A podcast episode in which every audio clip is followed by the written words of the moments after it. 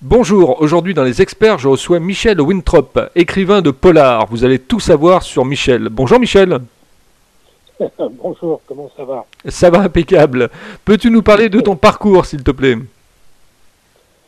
Oh, ben Moi, j'ai un parcours totalement atypique. Euh, dans ce sens, c'est que j'ai mené pratiquement toute ma vie une double activité. Mhm.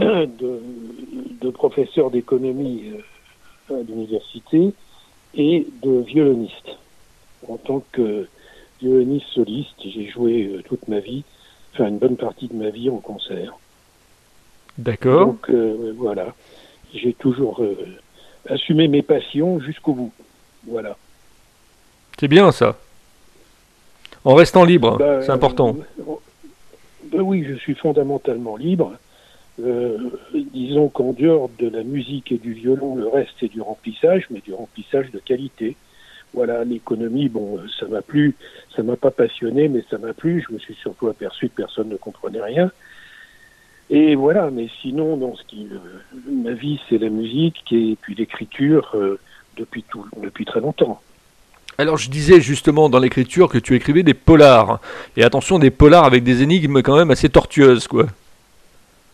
Bah, c'est d'abord j'écris pas que des polars. J'ai écrit une vingtaine de bouquins. Mhm. Euh, les, cinq, derniers sont des polars. Maintenant, je suis complètement dans les polars.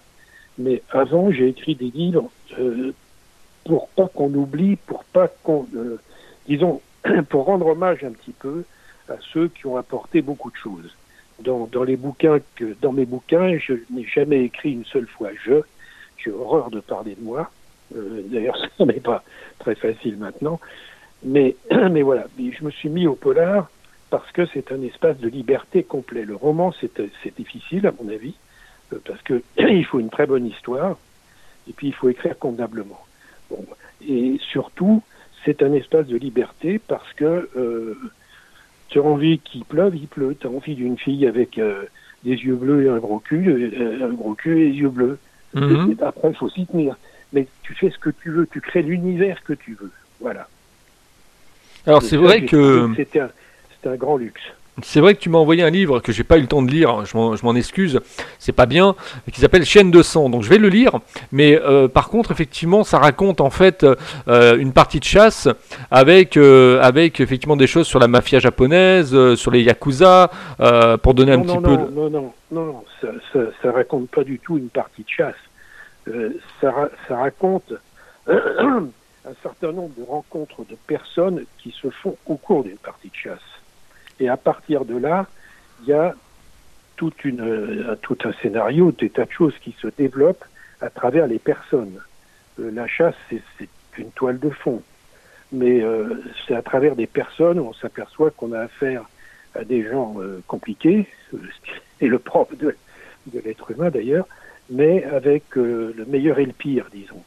Et puis, comme une pelote de laine, quand on tire un fil, il y a toute la pelote qui vient, et là, on s'aperçoit qu'il y a euh, évidemment des prostitutions, des jalousies, des problèmes euh, multiples et variés, et puis des, des, des mafias euh, de toutes sortes d'ailleurs, qui tiennent un certain nombre de, de gens. Donc voilà, c'est c'est une histoire qui, qui est compliquée. oui, oui, peut-être un peu compliquée, mais c'est une histoire qui se tient, c'est-à-dire qu'il y a un fil conducteur il y a des choses qui s'emboîtent très bien les unes dans les autres, et puis il y a une issue qui est euh, inattendue. Enfin, en tout cas, je l'espère. Et puis il y a des personnages, des personnages hauts en couleur. Hein. Bah, disons que c'est ce qui m'intéresse le plus dans mes romans. Hein. C'est, euh, je veux pas faire de parallèle parce que ça aurait l'air prétentieux et, et c'est pas c'est pas du tout euh, le cas et je ne suis pas comme ça. Mais si on regarde Simonon ou Conan Doyle, euh, ce qui les intéressait, euh, c'était avant tout les gens, les personnages, la nature humaine. Mhm. Euh, Conan Doyle, ce qui les, les intrigues sont finalement assez simples. Par contre, les personnages sont extraordinaires. Ce sont des personnages qui sont très forts, qui sont euh, forts à tous les sens du terme. Donc c'est ça qui est intéressant, c'est d'analyser. Et puis, comme dans mes bouquins, mes polars, il y a une, il y a une équipe récurrente qu'on retrouve d'une enquête à l'autre ça permet d'approfondir, ça permet de montrer des facettes qu'on n'avait pas forcément vues tout de suite de certains personnages. Quand tu écris un, polar, euh, Michel, euh, est-ce que quelque part tu te mets dans la peau d'un journaliste, la peau d'un flic, la peau d'un criminel euh, Comment tu ressens les choses? Bah, Évidemment, c'est-à-dire que quand on est dans une histoire, on s'identifie complètement au personnage, de façon à, y compris quand c'est dans mes polars, il se trouve que le personnage essentiel, c'est une détective, c'est une femme détective. Donc c'est particulièrement aussi intéressant d'essayer de tenter de se mettre dans la peau d'une femme. Et, euh, il faut se mettre dans la peau des personnages, bien sûr, sinon c'est pas crédible. Il faut que ce soit parfaitement crédible, c'est-à-dire que les, répliques, les comportements, les attitudes euh, soient, euh, soient vrais et qu'on y croit. Qu'est-ce qui fait un, bon polar en fait? Quelle est la recette d'un bon polar? J'en sais rien.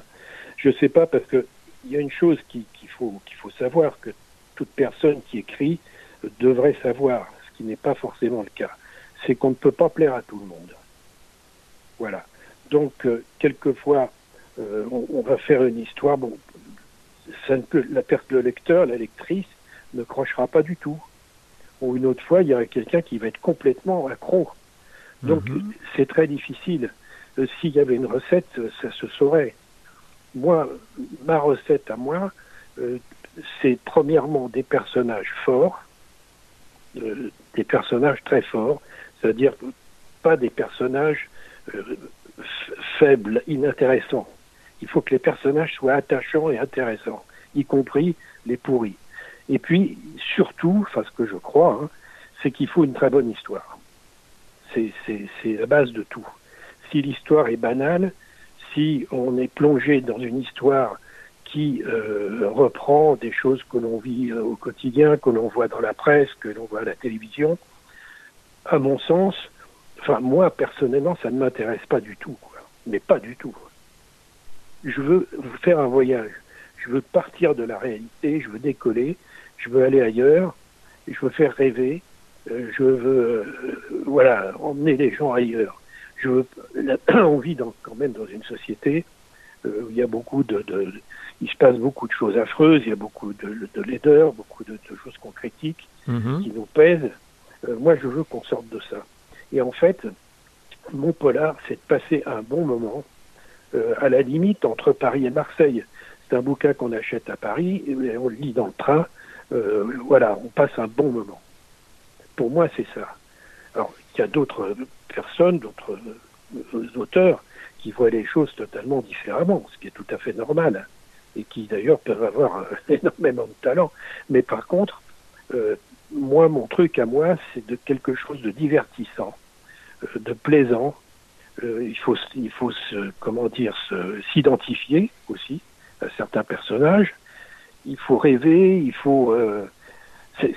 c'est un bon moi je compare un peu ça, ça doit être un bon plat de cuisine, voilà, avec des bons produits, et puis quelques assaisonnements. Il faut qu'il y ait un petit peu de sexe, pas trop, il faut qu'il y ait un petit peu de, de, de, violence, peut-être un peu, pas trop. Euh, il faut que ce soit dosé, voilà. Il faut, quand on a envie que ça aille plus loin, il faut passer à autre chose. Quel est ton lectorat Ce sont des femmes, ce sont des hommes euh? bah, de ce que j'ai pu voir jusqu'à présent, c'est qu'il y a une majorité de femmes. Mhm. Mais euh, en France, hein, euh, du point de vue des, romans policiers, enfin toute la littérature policière, 75% euh, du lectorat sont des femmes. Qu'est-ce qu'elles recherchent, ces femmes, en fait, dans tes livres? Moi, j'en sais rien. Moi, je pense qu'au départ, il y a une, curiosité. Il y a une curiosité, et puis ce que je constate, c'est que beaucoup de lectrices s'identifient à mon héroïne. D'accord. Donc euh, c'est quelque chose de d'intéressant et puis pour moi de très gratifiant. Bah oui. Évidemment. Oui, tout à fait. Ouais. Euh, ça, fait plaisir. Euh, non, c'est gratifiant. Voilà. Et puis il y a des, des, pas mal de gars qui, d'hommes qui lisent aussi mes polars et les, les, réactions sont différentes. C'est-à-dire que moi, j'ai mis une détective qui est une femme euh, forte, qui est plutôt dominante dans sa vie, c'est-à-dire qu'elle se laisse pas guider. Et alors, il y a certains hommes, ça leur plaît beaucoup, il y en a d'autres, ça leur plaît beaucoup moins, parce qu'ils préfèrent des femmes plutôt, plutôt soumises, plutôt faibles, ce dont, personnellement, j'ai une sainte horreur. Où t'as été chercher ce personnage en fait de, femme dominante, détective euh, Comment tu l'as créé? Elle est venue de ta propre imagination ou, c'est une femme qui existe?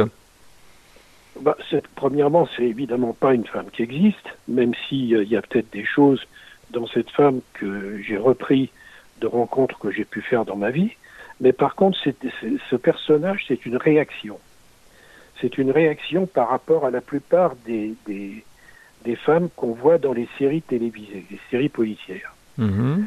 Euh, je ne sais pas si tu as remarqué, mais dans toutes les séries policières, les femmes, généralement, sont plutôt des femmes assez faibles, même si elles ont des fonctions importantes.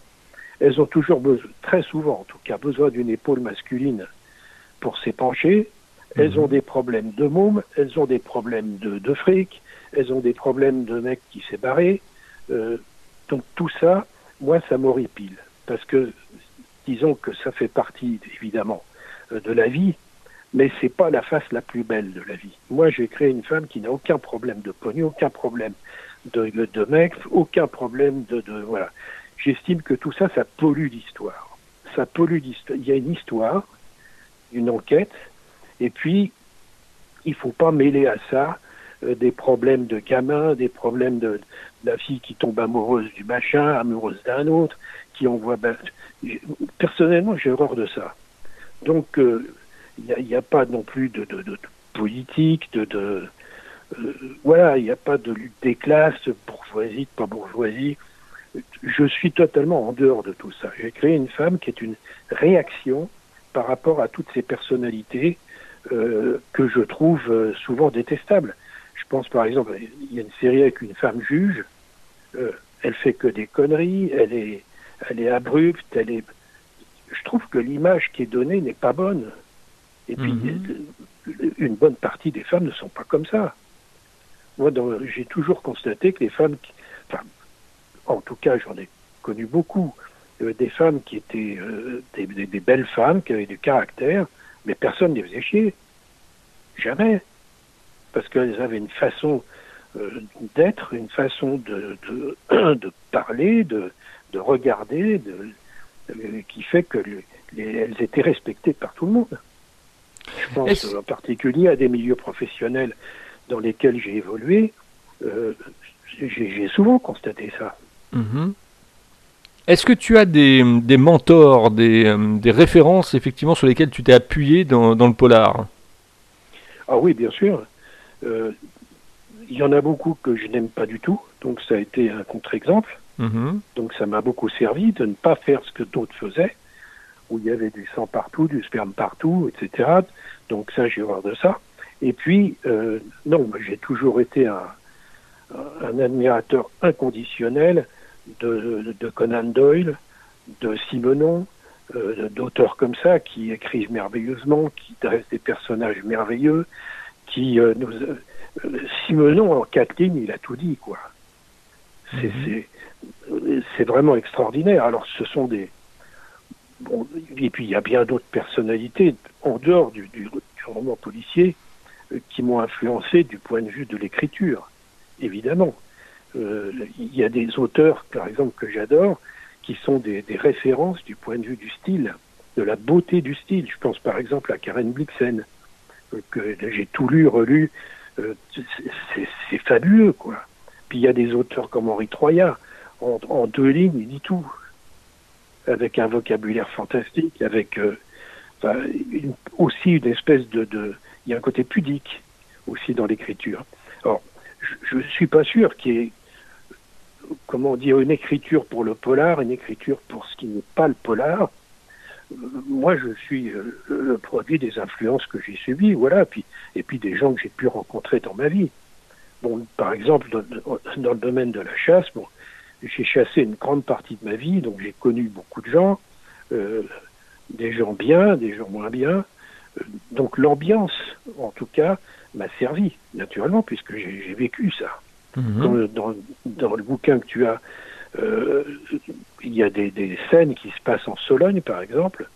La Sologne, je l'ai fréquentée pendant 30 ans de ma vie, pratiquement. Donc, je sais ce que c'est que, que la Sologne au petit matin, c'est c'est indescriptible tellement c'est beau, tellement c'est merveilleux. Alors j'aimerais qu'on parle, j'aimerais qu'on parle également, Michel, de l'aspect édition, parce qu'en fait l'aspect édition c'est MW édition, donc je suppose que c'est toi. Ben oui, c'est très simple parce que moi j'ai publié pas mal de bouquins, y compris chez Flammarion, chez La Martinière, euh, chez des éditeurs qui sont des, gros éditeurs, et puis euh, j'ai pas eu de, ils n'ont pas voulu de mes polars. Pourquoi? Euh, J'en sais rien. Ils ont considéré, euh, enfin, je pense surtout qu'ils n'ont pas lu d'ailleurs, parce qu'ils n'éditent pas un livre, ils éditent un auteur. Donc, comme moi, euh, je n'étais pas connu dans ce domaine, voilà. Et puis, les, beaucoup d'éditeurs préfèrent publier des romans policiers étrangers parce qu'ils ont des aides financières pour les traductions, donc ça leur coûte pas cher. Mais donc, devant cette, ce mur, en quelque sorte, ben, j'ai décidé de, euh, de les éditer moi-même. Donc j'ai créé une petite maison d'édition et puis je les, je les diffuse moi-même. D'accord. Ils sont tirés à combien d'exemplaires? C'est un gros avantage, c'est que je travaille avec un maquettiste qui est un maquettiste euh, fantastique que j'avais connu chez Flammarion euh, pour la mise en page, pour tout ça. Bon, donc je travaille avec des professionnels. Moi, je sais pas moi qui fais ça. D'accord. chacun son métier. Euh, à combien je tire? Ben, C'est très simple. Hein. Chaque, chaque bouquin est tiré à 1000 exemplaires au début, et puis voilà, puis après on voit ce que ça fait. Oui, et puis, euh, alors là, étant donné que tu es l'éditeur, le, en fait, tu reçois, tu reçois le, le plein régime des ventes de, de, de, tes livres. Comment ça se passe? Ou c'est un pourcentage? C'est ben, ça se passe très facilement. Euh, quand, quand tu édites chez un éditeur, euh, tu as un pourcentage de droit d'auteur, mhm. qui est en général entre, entre 8 et 10 bon. Et puis, euh, tu as quelquefois, si, si tu as une certaine réputation et que si le tirage est suffisant, tu as un avaloir, c'est-à-dire qu'on te donne une, avance. Voilà. D'accord. Bon, moi, moi, dans mon cas, euh, j'ai tous les frais, tous les frais qu'il faut déduire. Par exemple, si je fais un bouquin à 1000 exemplaires, bon, ça me coûte tant. Il faut rajouter euh, les frais divers et variés. Après, quand je vends un livre, je vends un bouquin, il y a des frais de port. Mm-hmm. Donc je dois, je dois calculer ces frais de port, vendre mon livre un peu plus cher de façon à amortir en partie les frais de port. Bon, je touche, disons, euh, 80% du prix du livre vendu. D'accord. Là-dessus, là-dessus, je dois payer des charges. Mhm. Donc je suis auto-entrepreneur, donc je dois payer à peu près 20%. D'accord. Et après, c'est ce qui reste. Et ce qui reste, euh, ben, ça doit être déclaré. Donc euh, après, tu payes des impôts là-dessus. Bah oui. Bon, mais euh, mais moi, mon rêve, ça a toujours été de payer énormément d'impôts. Donc, ce qui n'est pas le cas puisque j'ai pas beaucoup de revenus. Mais, mais voilà. Donc, ça se passe comme ça. Et il est évident que je fais, je fais pas ça pour, pour, pour gagner ma vie. Euh, si je gagne un peu d'argent avec, je suis très content. Mais euh, si je faisais ça pour gagner ma vie, je serais mort de faim depuis longtemps. Comment tu choisis tes, euh, euh, tes, couvertures en fait? Parce que là par exemple j'ai chaîne de son, donc on voit effectivement une photo avec une, une, femme qui est en train de, de, tirer. Euh, comment les, couvertures tu les choisis en fait? Comment elles sont réfléchies ces couvertures? Bah, faut que la photo soit belle. Mhm. Il faut qu'elle représente. Bon, je dis pas que c'est ce qu'il y a de mieux, hein. c'est mon choix peut-être que quelqu'un d'autre choisirait des couvertures plus attractives, je ne sais pas. Mais il faut que la photo représente quand même quelque chose euh, qui ait une relation entre la photo et ce qu'il y a dans le livre. Ça, c'est mon, mon point de vue. C'est le béaba, Il faut que ça soit, il faut que ce soit très simple. C'est-à-dire que le bouquin que tu as, bon, ben, c'est une femme qui est en train de, de tirer, donc on voit tout de suite une scène de chasse. Mhm. Et une femme, ce qui n'est pas anodin, bien sûr. Bon, dans d'autres, bouquin, c'est autre chose. Il y a un bouquin, Le Fou de Cussy, c'est une histoire qui se passe dans un manoir Morvandio. Bon, bah, c'est un manoir un petit peu inquiétant qui se trouve en photo.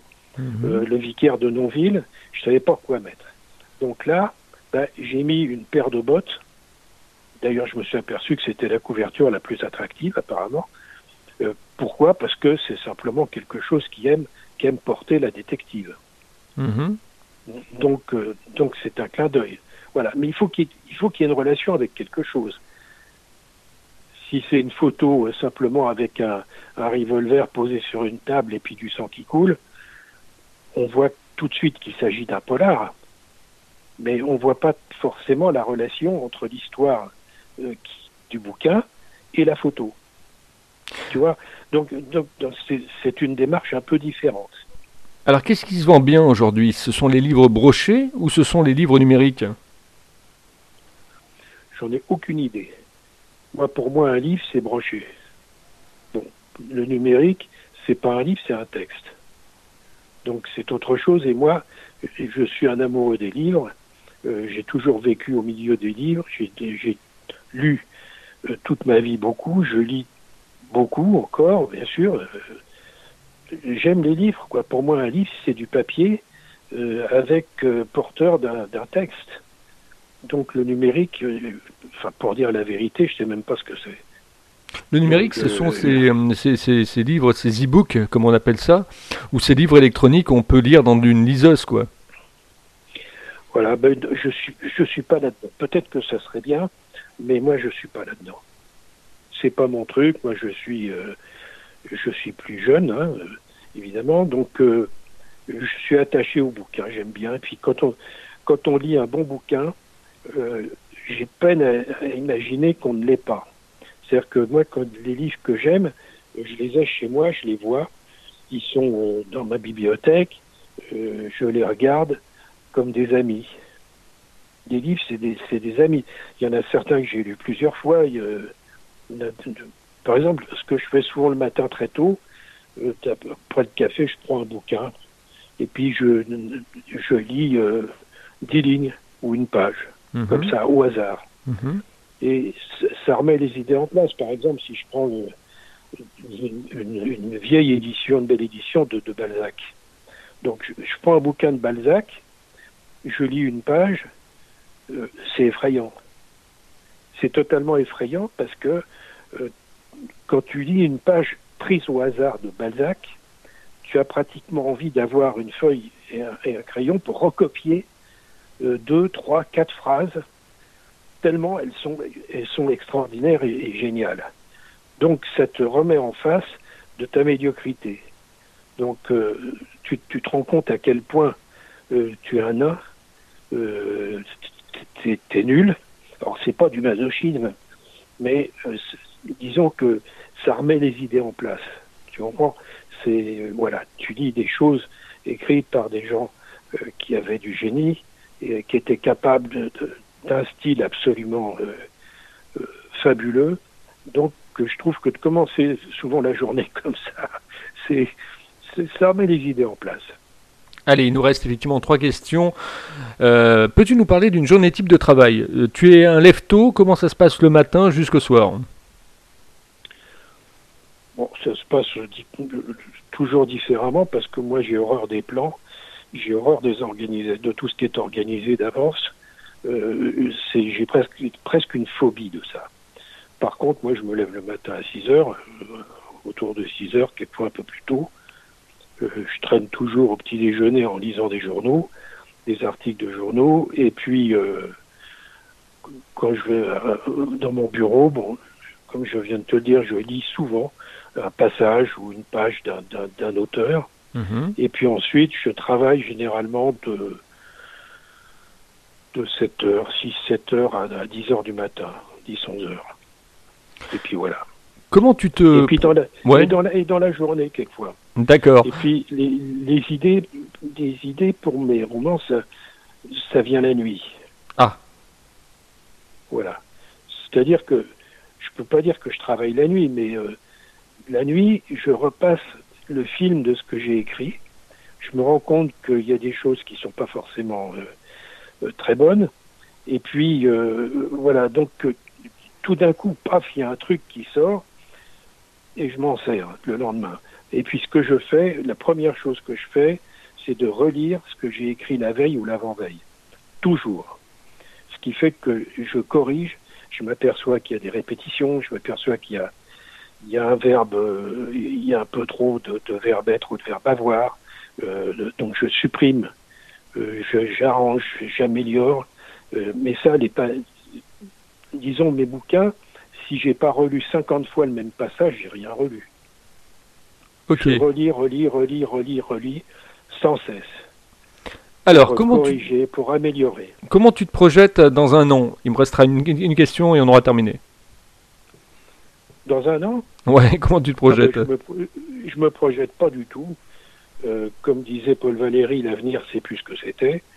Euh, donc euh, non, non, je me projette pas du tout. Moi, je vis dans le présent. Euh, la le seul moment où je peux me projeter, c'est quand j'arrive aux trois quarts, aux quatre cinquièmes d'un bouquin. Je suis, j'ai du mal parce que je suis déjà dans le prochain.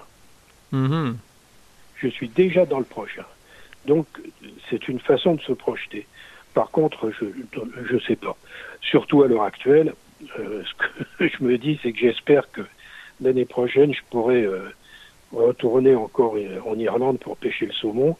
Euh, j'espère, mais euh, on est dans une période telle que on n'est plus sûr de rien, quoi. C'est vrai, ouais. Comment tu trouves ma façon d'interviewer les gens, Michel? Très bien, très simple.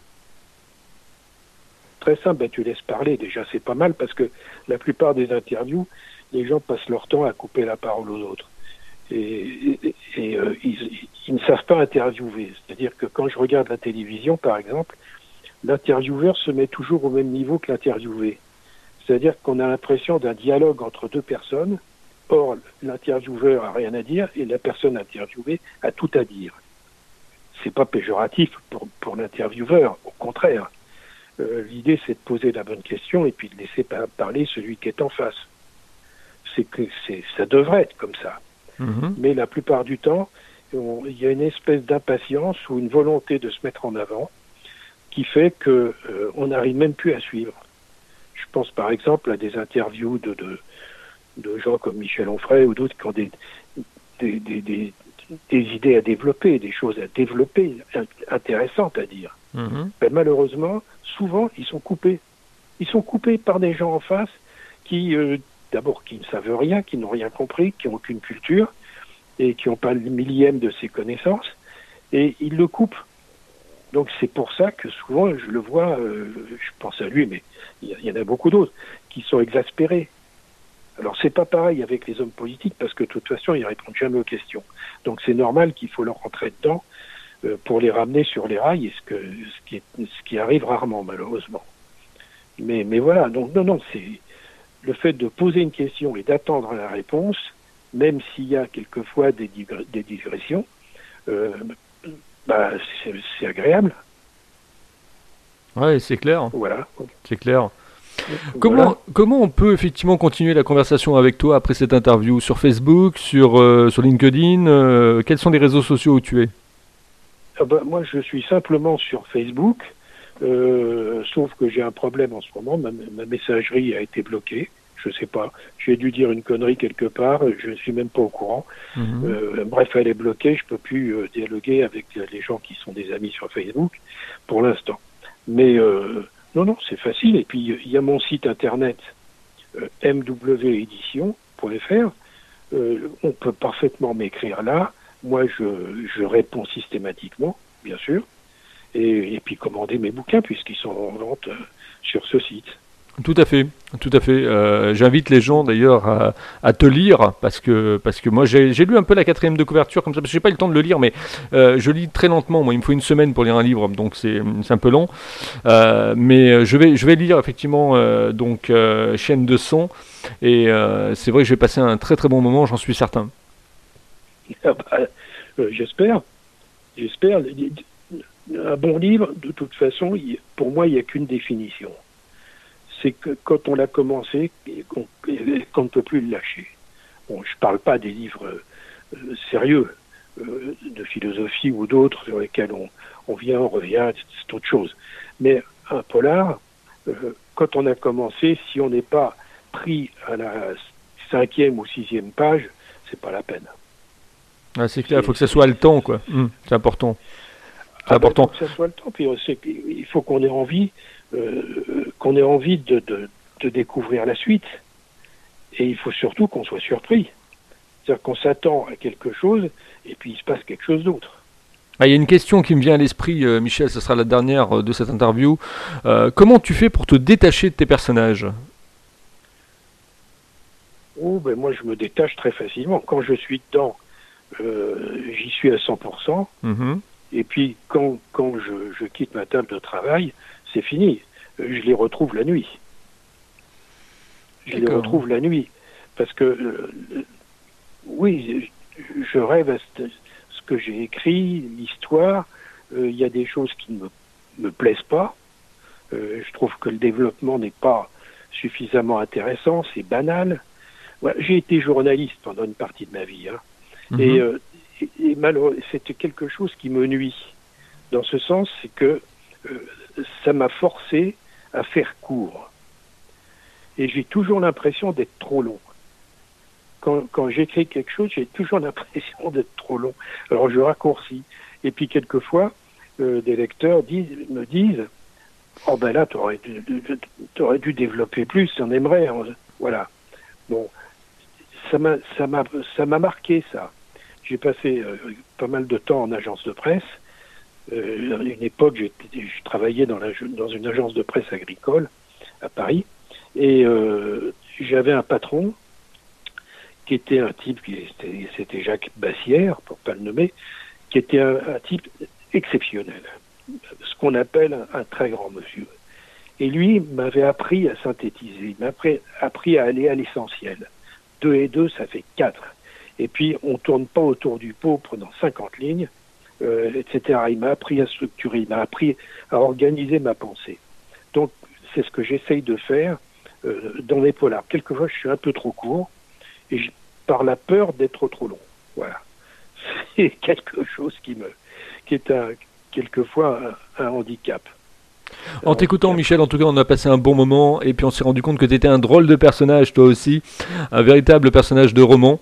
Et euh, ça a été euh, vraiment un grand plaisir de te recevoir dans les experts. Si vous aussi vous voulez être interviewé, vous me contactez sur contact@libre-antenne.fr, www.libre-antenne.fr pour le site internet. Vous allez sur podcast, j'en perds ma voix. Et puis je vous dis à demain avec un nouvel invité. Merci Michel, tu ne quittes pas, je te retrouve en antenne. Merci.